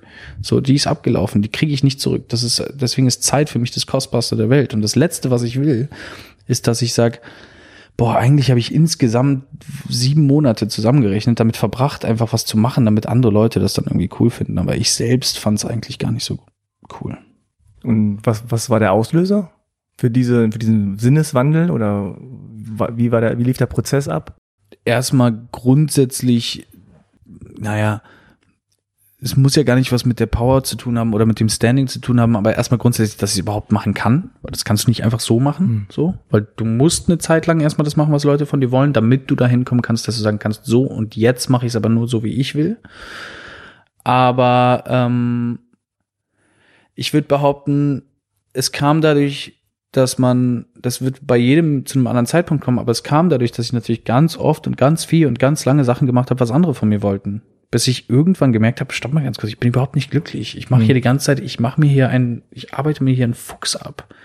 Für Sachen, auf die ich gar keinen Bock habe. Und auch beruflich, auch beim Drehen oder auch bei anderen Sachen, wo ich gemerkt habe, hä, die Leute nehmen mir hier gerade echt die Lust an meinem Job. Ich stehe morgens auf und denke, ich habe eigentlich gar keinen Bock drauf, weil so wie es hier gerade abläuft, einfach nicht cool ist. Mhm. Und ich mache jetzt meinen Mund auf und sag auch was. Warum soll ich denn jetzt tun, als wäre alles cool, damit bloß mich jemand beim nächsten Job wieder einstellt? Mir scheißegal, dann halt nicht, dann stell mich nicht nochmal. Ich will mit dir gar nicht nochmal arbeiten, so wie du mit mir arbeitest. Das heißt, ich glaube, das kam eher dadurch, dass ganz oft Situationen entstanden sind, in denen ich gemerkt habe, ich bin gerade nicht glücklich mhm. mit dem, was passiert und mit dem, wie mit mir umgegangen wird oder mit dem, wie ich mit mir selbst umgehe. Das hat von ganz alleine Klick gemacht. Das war nichts, was ich bewusst, mhm. das war einfach so. Ah, okay. Und konntest du dann mit den Reaktionen umgehen, also die danach kamen, die dann irgendwie so, hä, du warst irgendwie früher netter in dem Sinne oder ein bisschen so. Naja, das ist ja dann das Interessante, diese Reaktionen kommen dann natürlich, aber die sind dann egal. Ja. Weil du sagst, es ist mir egal, was du von mir denkst. Ja. Ganz viele Leute sagen, ja, du hast dich voll verändert. Ja, ich wünsche, ich hoffe, ich habe mich verändert. Alles andere wäre höchst fragwürdig, wenn ich mich nicht verändert hätte, weil dann wären so viele Sachen auch einfach nicht passiert. Und es ist einfach egal, ob du mich jetzt cool findest, nur weil ich mich gerade nicht bei dir melde oder dir nicht antworte, weil ich einfach sag, sorry, mir ist das gerade einfach wichtiger, als dass du sagst, du findest das jetzt nicht nett, dass ich dir gerade nicht geantwortet habe ist ja schön und schade, aber sorry, ich habe einfach, man setzt ja irgendwie seine Prioritäten ja. und das hat gar nichts damit zu tun, dass ich jetzt ein Arschloch bin, sondern dass ich einfach sage, ich habe zu tun, ich muss das fertig machen, sonst passiert's nicht. Wo ist die Priorität, dir jetzt zu antworten oder das fertig zu machen? So und dann ist es einfach die Sache fertig zu machen. Ja. Oder halt, je nachdem, wer du bist, dann auch dir zu antworten. Ja. Ne? Es kommt drauf an. Ja, Punkt. Punkt, leuchtet ein. Naja, jetzt hast du ja äh, noch mal zum Abschluss, Ja. ähm, also das Album kommt am 18.09. Korrekt?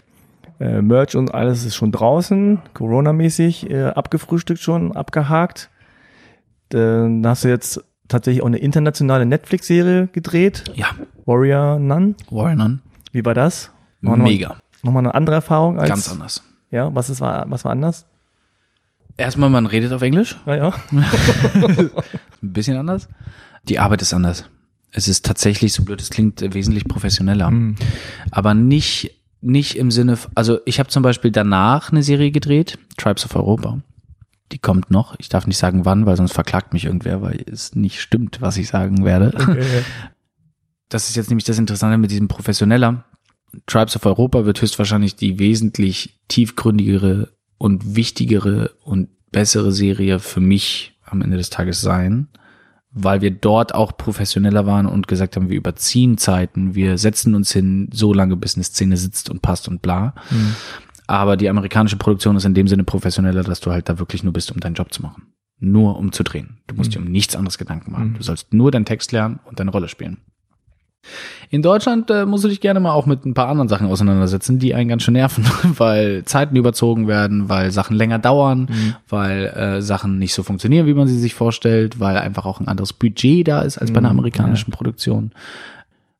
Was zwar unprofessionell ist auf einer Seite, aber andererseits irgendwie auch wieder professioneller, weil man sagt, nee, wir machen hier so lange weiter, bis wir die perfekte Szene haben. Also es nimmt sich beides irgendwie am Ende des Tages nicht viel, außer dass du nach dem einen Projekt schon ziemlich durch bist, also ich zumindest sehr durch war.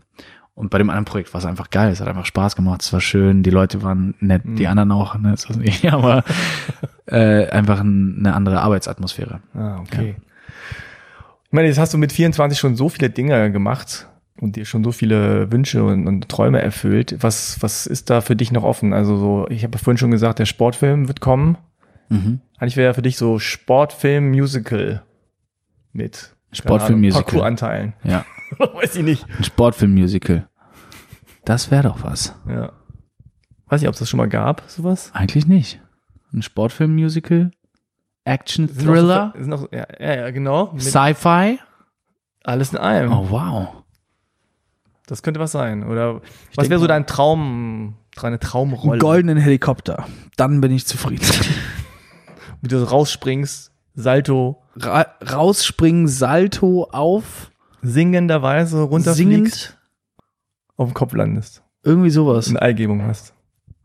Ich weiß, nein, ich habe äh, für mich tatsächlich was ganz Interessantes rausgefunden. Für mich gibt's gar nicht dieses, das ist mein Traum und da will ich Mhm. hin und dann ist alles cool, sondern ich habe immer mehr für mich rausgefunden, blöderweise dieser Spruch, der Weg ist das Mhm. Ich will, dass das, was ich gerade mache, nicht aufhört. Dieses, einen Film zu drehen, dann das zu machen, dann die Musik zu machen, dann das zu machen. Ich meine, klar, am Ende ist es cool, wenn ich jetzt vielleicht mal eine Halle mit 10.000 Leuten fülle und da singen kann oder wenn ich jetzt einen Film drehe mit irgendwelchen internationalen Schauspielern. Klar ist das auch cool. Aber was ich für mich rausgefunden habe, ist eher, dass der Prozess dieser Sachen, das ist, was, was mir so viel gibt oder was mir so viel Spaß macht. Und gar nicht dieses, okay, ich muss jetzt so einen Film drehen mit dem, mit diesem Thema und dann bin ich glücklich. Das könnte ich so gar nicht sagen, weil Ja. ich kann nicht in die Zukunft gucken. Also ich glaube, es ist eher das, dass ich genauso wie bis jetzt weitermachen kann in Zukunft, dass ich immer im Jahr meine Projekte habe, meine Filme drehe, meine Musik mache, dass ich einfach das mache, worauf ich Bock habe. Vielleicht ist es übernächstes Jahr gar nicht mehr Musik und Film. Vielleicht will ich übernächstes Jahr Tischler werden. Der Eiskunstläufer. Oder Eiskunstläufer. Oder Tischlander Eiskunstläufer. Tischler, der Eiskunst läuft, aber eigentlich Parcours macht. Ein Parcours-Eiskunstläufer. Hm. Naja, da gibt's auf jeden Fall viele Möglichkeiten. Also ich bin auf jeden Fall gespannt. Ich äh, sage hier dir eine weiterhin große Karriere voraus. Vielen, vielen Dank. Dankeschön. Werde da natürlich dranbleiben. Instagram kann man natürlich, falls die Leute es noch nicht gemacht haben, total gut bei dir abonnieren. Ne? Achso, ja, kann man, kann man sehr gut Kann man, ja. abonnieren. Ist ganz einfach. Also ist Unter welchen Namen bist du gut. da? Emilio Sacraia. Okay. Emilio unterstrich Sacraia. Unterstrich. Ich habe keine Ahnung. Ja, Emilio Sacraia. Das findet man, glaube ich. Ja. Naja, und dann werden wir sehen, wo es hinführt äh, und was da noch kommt. Ja, es ist, äh, es wird spannend. Ja. Mal gucken. Ein paar Sachen weiß ich ja schon, was noch so kommt. Aber ich darf nicht drüber sprechen. Darfst du nicht drüber sprechen? Aber ähm, ja. Merci. Danke Ja. für das Gespräch. Ja, ich danke dir, dass du dir Zeit genommen hast, in deinem wirklich sehr engen Zeitplan anscheinend. Ja, stimmt. Du kommst vom Sport, du willst gleich wieder zum Sport Ich muss jetzt in die Tanzschule. und musst jetzt, ah, jetzt geht's dance, dancerisch weiter. Jetzt wird ein bisschen gedanced. Wir müssen nämlich noch ein Musikvideo drehen, bevor ich abhau zum Drehen. Du drehen. machst ja auch teilweise selber Regie, habe ich gesehen. Ich mache ein, ich habe ein paar Musikvideos, habe ich jetzt selber Regie geführt und es wird nicht mehr lange dauern, dann habe ich auch meinen ersten Film, in dem ich Regie Also führen ich, werde. Ich weiß nicht. Ich weiß, das ist nicht deine, deine, deine, du wolltest das nicht, aber ich fühle mich schlecht. Das ist nicht schlimm. Ich bin zu faul. Okay. Alles klar. Also, vielen, vielen Gracias. Dank. Dann alles Gute. Vielen, vielen Dank. Ebenso. Und, ähm, Und bis bald, Rian. Ich bald, gerne. alles klar. Mach's gut. Ciao, ciao. Ciao. Ja, das war das Gespräch mit Emilio. Ich hoffe, es hat euch gefallen. Wir hatten auf jeden Fall, denke ich, äh, auch hörbar eine Menge Spaß. Äh, merkt euch den Namen Emilio, denn er, er wird, glaube ich, eine sehr glorreiche Karriere äh, in den nächsten Jahren haben. Also dann schon mal vormerken. Bleibt mir noch zu sagen, abonniert halbe Kartoffel, wenn ihr es noch nicht getan habt. Schreibt auch gerne eine positive Bewertung oder vergebt Sterne oder Likes. Schaut bei den Social Media Kanälen vorbei, vor allem Instagram. Danke an das Bundesprogramm Integration durch Sport für die super Kooperation und ein Groß geht raus an alle Menschen, die sich gesellschaftlich und im Sport engagieren. Dann passt auf euch auf. Danke fürs Zuhören und wir hören uns beim nächsten Mal. Ciao.